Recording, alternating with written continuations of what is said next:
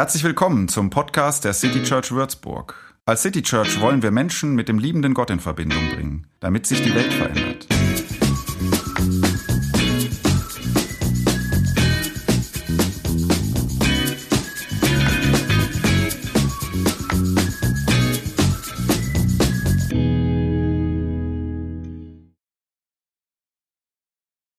Neu. Ähm, neue City Church Saison, neue Infektio Infektionsschutzregeln,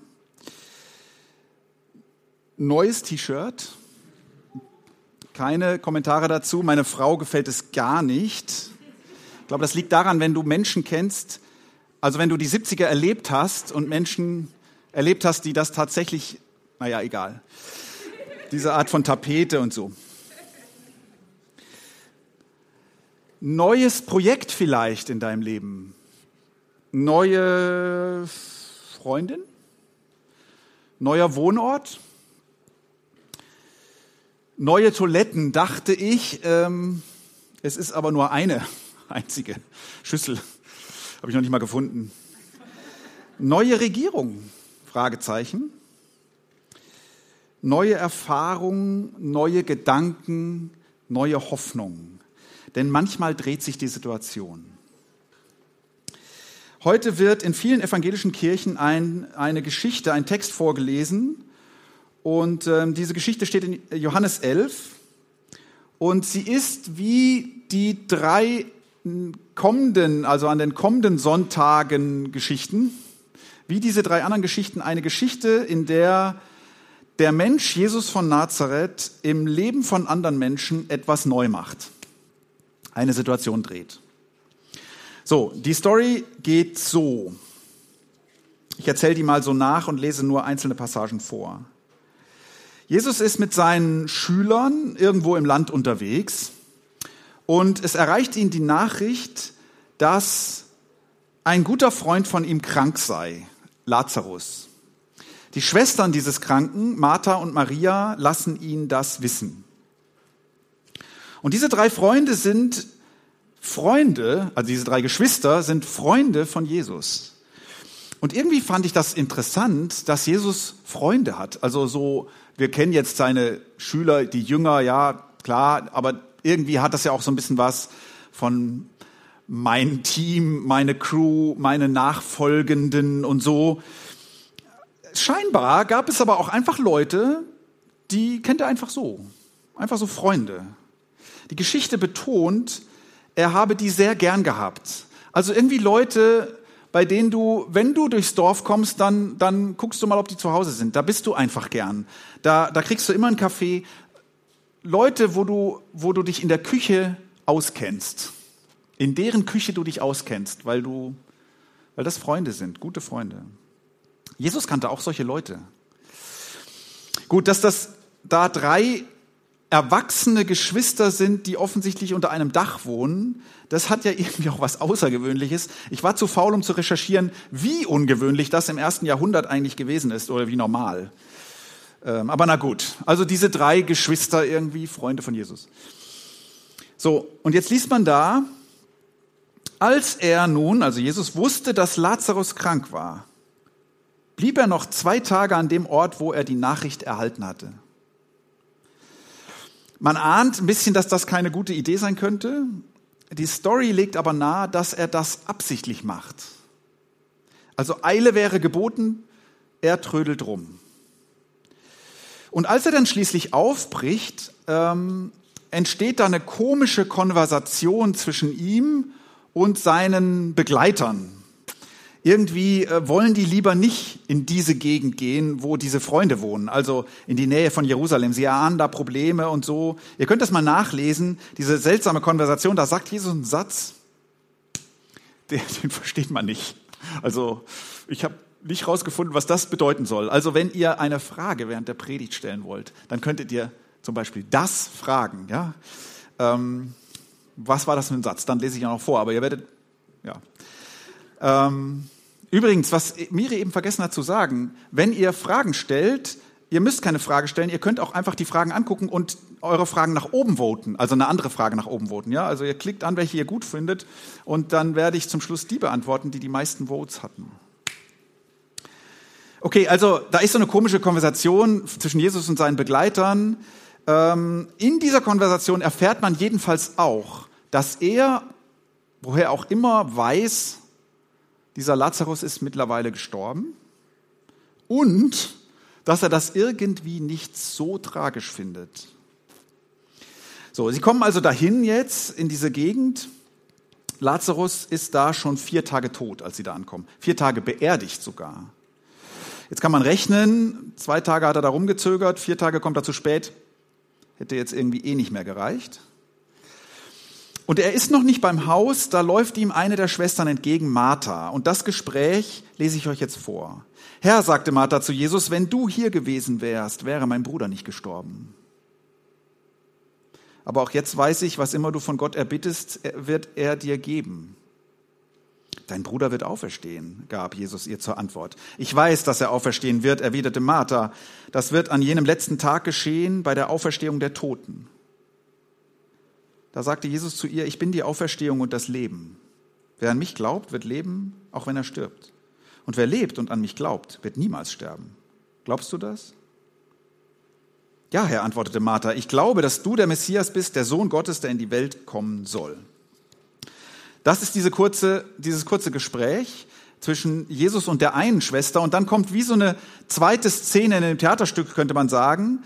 Martha tritt ab, Maria tritt auf und gleicher Ort, andere Schwester.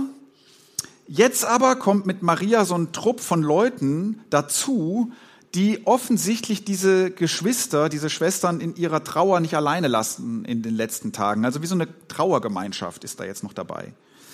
So, und in dieser zweiten Szene sagt Maria die gleichen Worte wie Martha. Herr, wenn du hier gewesen wärst, wäre mein Bruder nicht gestorben. Und in dieser Szene beginnt Jesus zu weinen.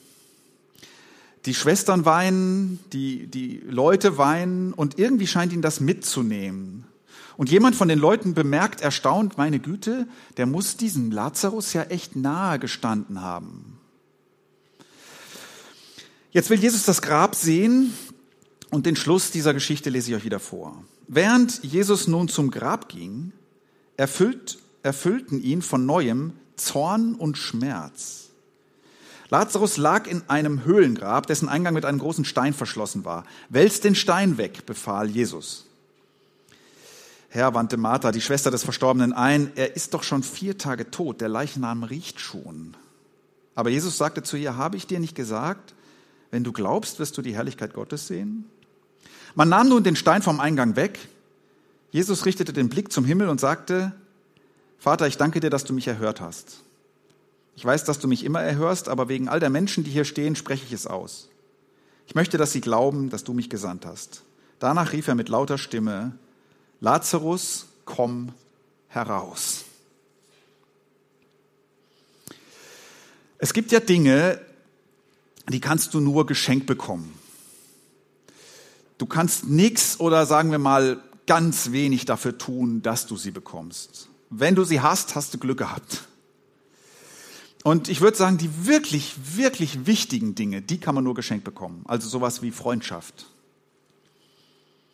Kannst schon was tun, aber du kannst es auch nicht einfach machen.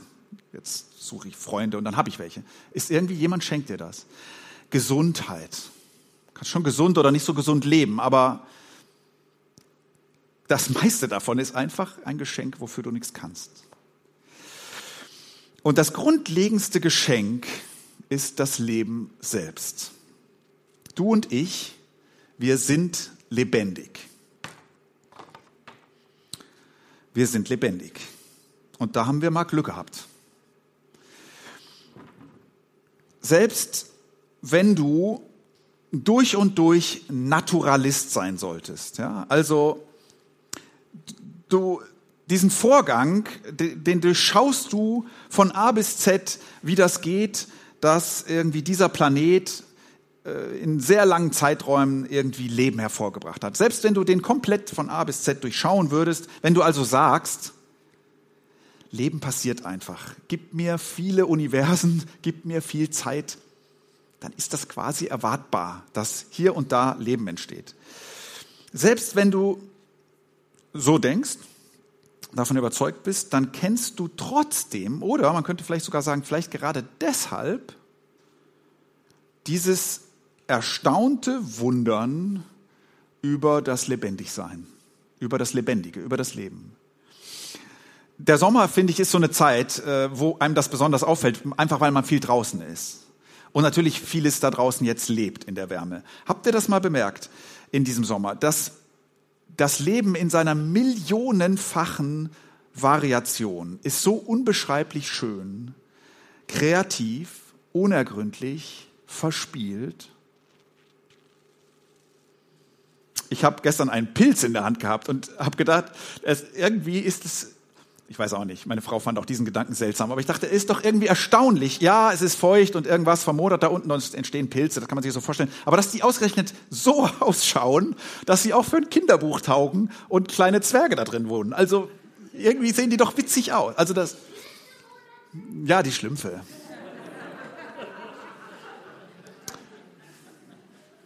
Pilze sind übrigens überhaupt nicht so haltbar. Ich weiß gar nicht, wie, das, wie, wie lange die in so einem Pilz wohnen können, bis der, naja.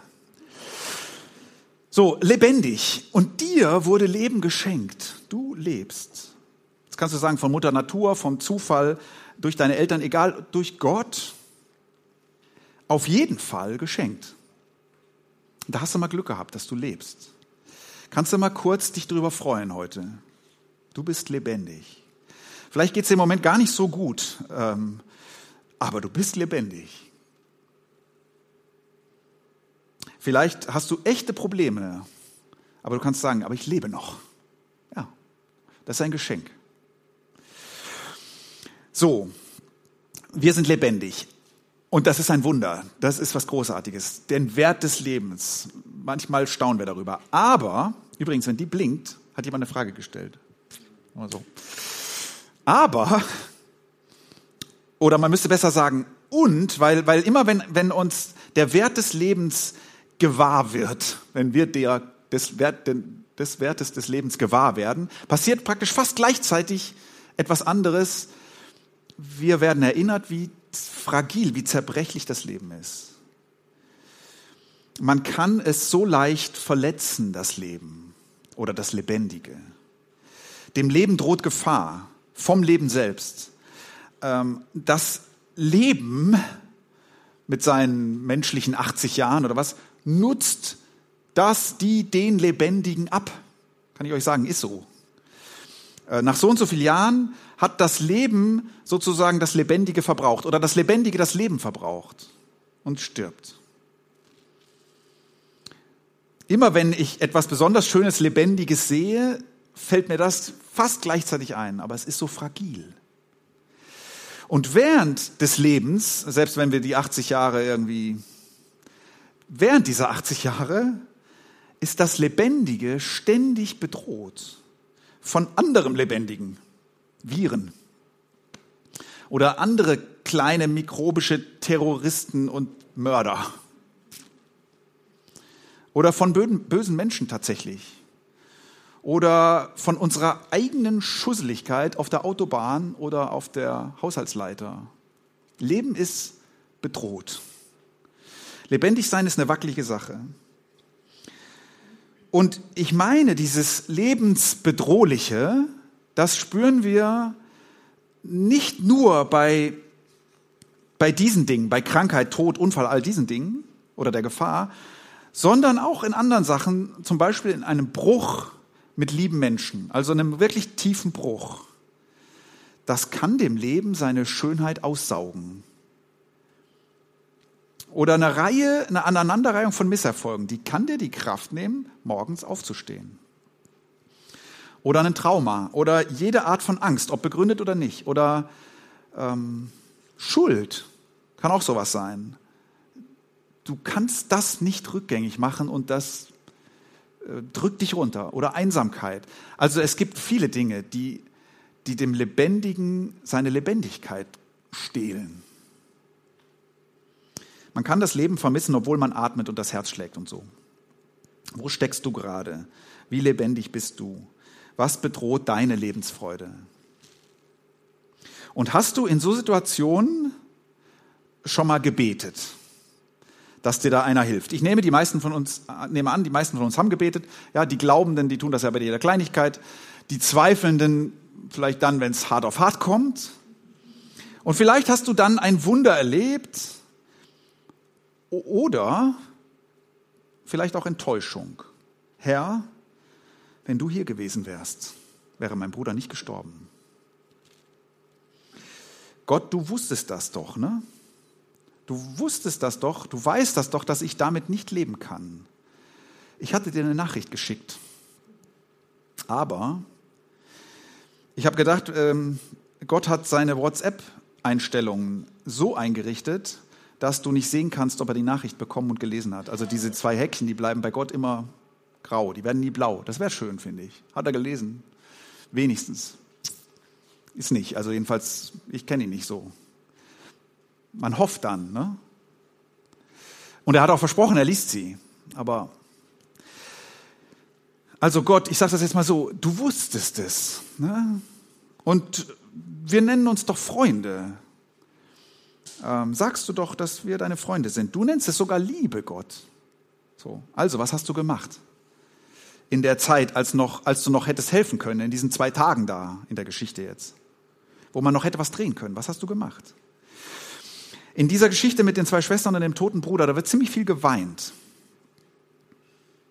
Und manchmal macht der Glaube an einen Gott, der leben kann, der Auferstehung kann, der was ändern könnte, der macht vielleicht, dass es manchmal noch mehr wehtut, als wenn man sowieso nicht mit Hilfe von oben rechnet. Aber in dieser Geschichte geht, wird nicht nur viel geweint, es steckt auch unheimlich viel Hoffnung in dieser Geschichte. Die Schwestern glauben etwas, was Jesus von sich selbst sagt, nämlich ich bin die Auferstehung und das Leben. Wer an mich glaubt, wird leben, auch wenn er stirbt. Und wer lebt und an mich glaubt, der wird niemals sterben. Glaubst du das? Ja, sagt sie. Die Geschichte redet von diesem Menschen, Jesus von Nazareth, als ob ihm das Leben nicht geschenkt wäre, sondern als ob er der Lebenverschenker wäre. Glaubst du das? Ist nicht einfach, das zu glauben, finde ich. Es gibt Leute, ich kenne Leute, die finden das ganz einfach, das zu glauben, äh, als ob das selbstverständlich wäre, okay. Aber das glauben zu können, dass du mit einer WhatsApp-Nachricht, in Anführungszeichen, ne, den Lebenverschenker erreichen kannst, das ist nicht leicht zu glauben. Aber es ist schon beglückend oder es ist schon was Großartiges. Das glauben zu wollen, das immer wieder auch glauben zu können zu glauben, da ist einer, der kann Auferstehung.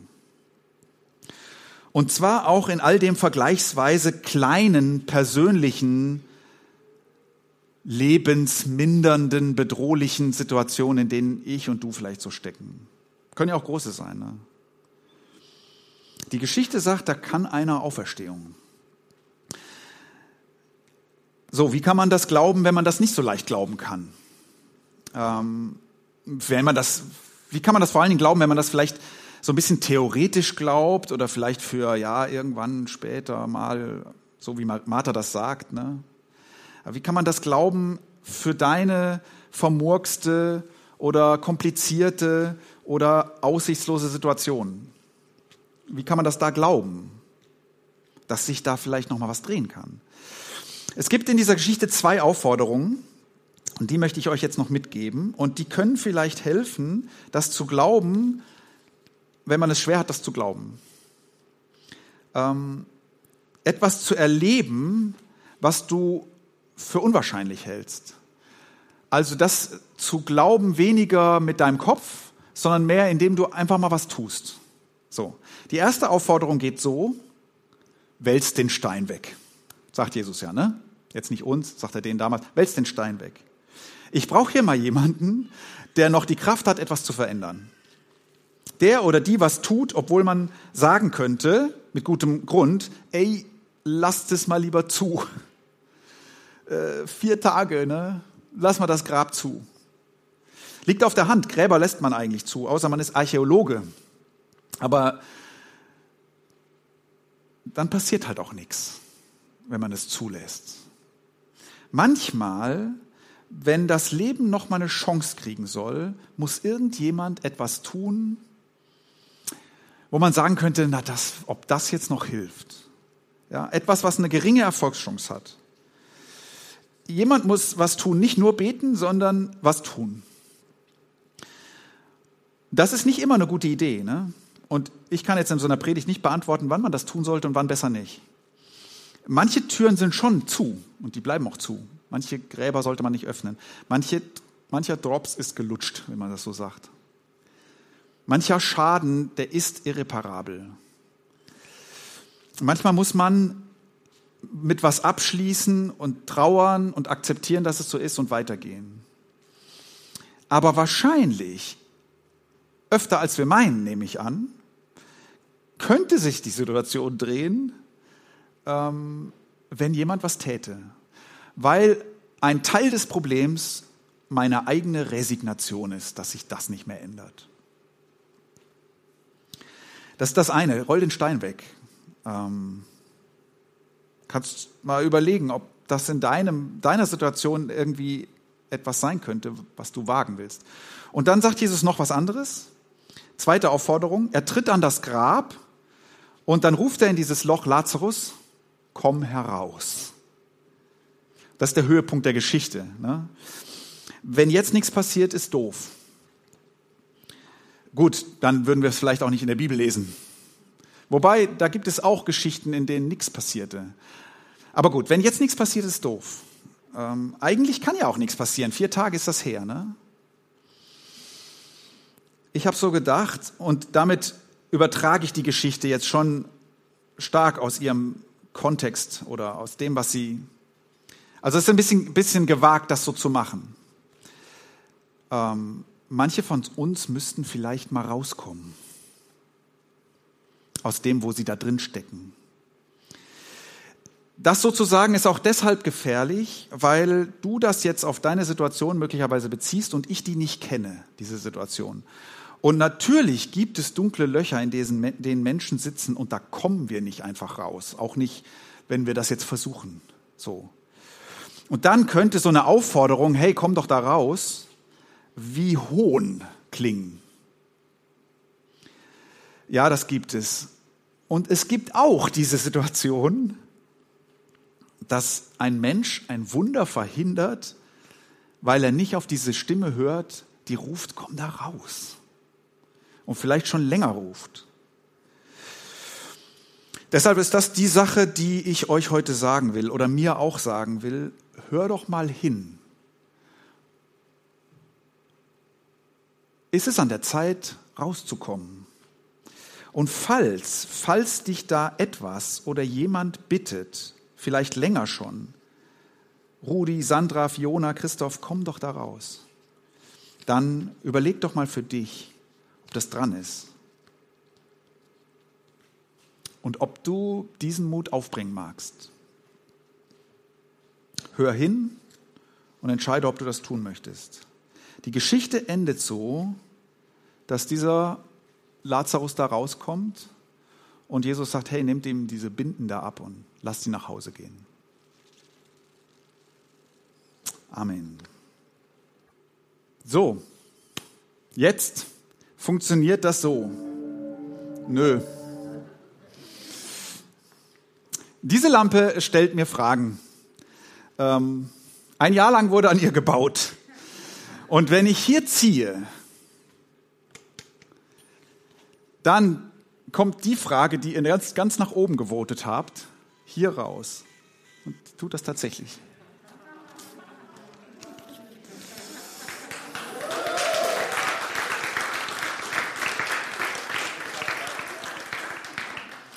Wow, und das ist natürlich jetzt gerade, da kannst du eine Vorlesung zu halten oder solltest besser erstmal eine dazu hören. Also ich, Jesus weint auf die Frage nach dem Leid am Grab Nein, da ist ein vierter Punkt. Jesus weint auf die Frage nach dem Leid. Am Grab empfindet er Zorn. Die Reaktion eines mitfühlenden oder eines ohnmächtigen Gottes? Fragezeichen. Also in dieser Geschichte ähm, ist es der Mitfühlende. Also sie, sie zeichnet tatsächlich einen mitfühlenden Jesus, denn er weint vor allen Dingen, als er die Menschen weinen sieht. Ähm, ich finde die Frage nach der Ohnmacht Gottes trotzdem eine gute. Ähm, aber wie gesagt, ich glaube, da gibt es Vorlesungen und, und man könnte jetzt ewig darüber reden, aber ich finde gerade dieser Jesus, der dann irgendwann stirbt ähm, und aufersteht, ne? und das ist nicht nach, lange nach dieser Story, zeichnet schon einen ohnmächtigen Gott, ähm, der gerade irgendwie in dieser Ohnmacht seine größte Kraft entfaltet. Das waren jetzt kryptische Gedanken. Ne? Ähm, aber in der Frage, hey, warum ändert Gott mein Leiden nicht, ist manchmal der Gedanke, ähm, schon da kann er nicht. Weil sonst bleibt nur noch die Möglichkeit, oder will er nicht? So. Dann kommst du allerdings in so, in so Gedanken über, die, über das Wesen Gottes und so. In dieser Geschichte ist es der mitfühlende Gott. So, ich kann hier wieder ziehen, also außer ihr habt nur eine Frage gestellt. Nein.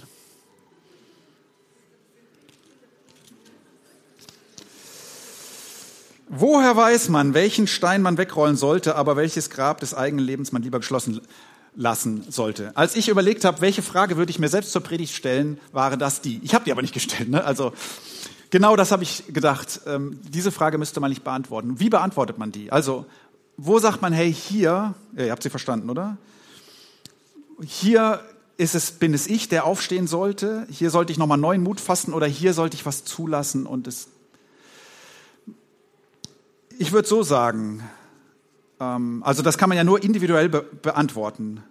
Ähm, gibt es einen Menschen in deinem Leben, dem du vertraust und ähm, von dem du das Gefühl hast, der, was der mir sagt, ähm, das ist durchdacht und ähm, ich glaube, diese Person würde ich fragen. Und ähm, wenn da Menschen sind in meinem Leben, die öfter schon mal sagen zu mir, steh auf, komm da raus, krieg wieder Mut, dann könnte es sein, dass ich sozusagen, dass, es, dass, dass ich hier Schranken habe und etwas nicht glauben kann, aber jemand anders sieht es schon. Ich glaube, dann würde ich dir raten, wenn du diesen Menschen vertrauen kannst, dann hör vielleicht mal, dann wag mal darauf zu vertrauen. Und vielleicht ist es auch so ein Mensch, der dir sagt, ich glaube, es ist Zeit, irgendwie was abzuschließen. Lass das mal los. Komm quasi mal raus aus deiner Trauer, aber ähm, geh neue Wege irgendwie so. Also das hier ist nur ganz individuell zu entscheiden. Und ich würde, glaube ich, das nicht mit mir selbst abmachen, sondern mit Menschen, die ich gut kenne. So, einmal ziehe ich jetzt noch hier. Ich weiß, ich habe schon längst über die Zeit, aber drei habt ihr doch bestimmt gestellt. Es ist echt Hammer, dass es funktioniert. In welchen Geschichten passiert nichts, ob obwohl Jesus was sagt? Ja. Also, obwohl Jesus was sagt, ich würde mal sagen, ich nehme nehm äh, alle, alle Geschichten, die nicht gut ausgehen.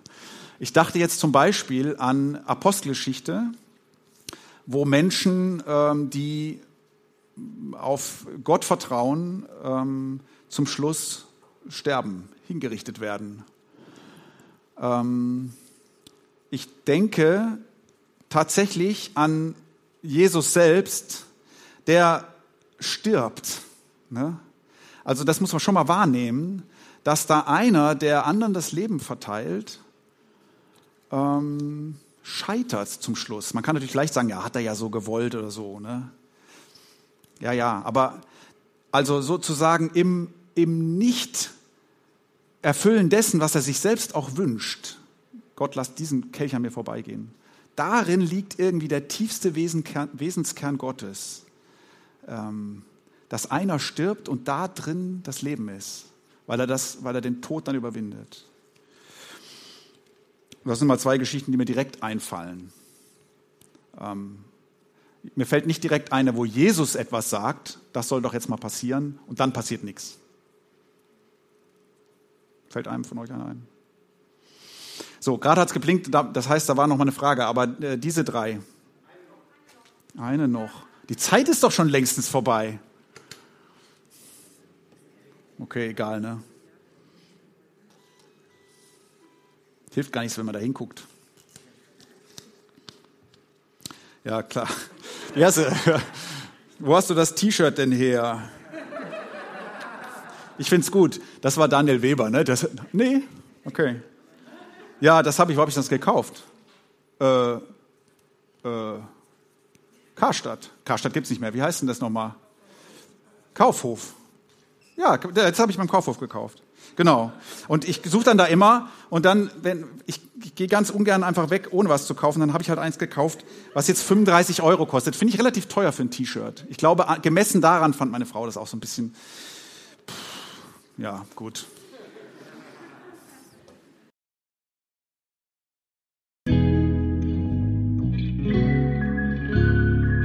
Mehr Infos zu dem, wer wir sind und was wir machen, kannst du unter citychurch.de nachlesen. Wenn du uns unterstützen willst, und wir brauchen Unterstützung, findest du Informationen dazu in den Show Notes oder unter citychurch.de-spenden. Vielen Dank und bis zum nächsten Mal.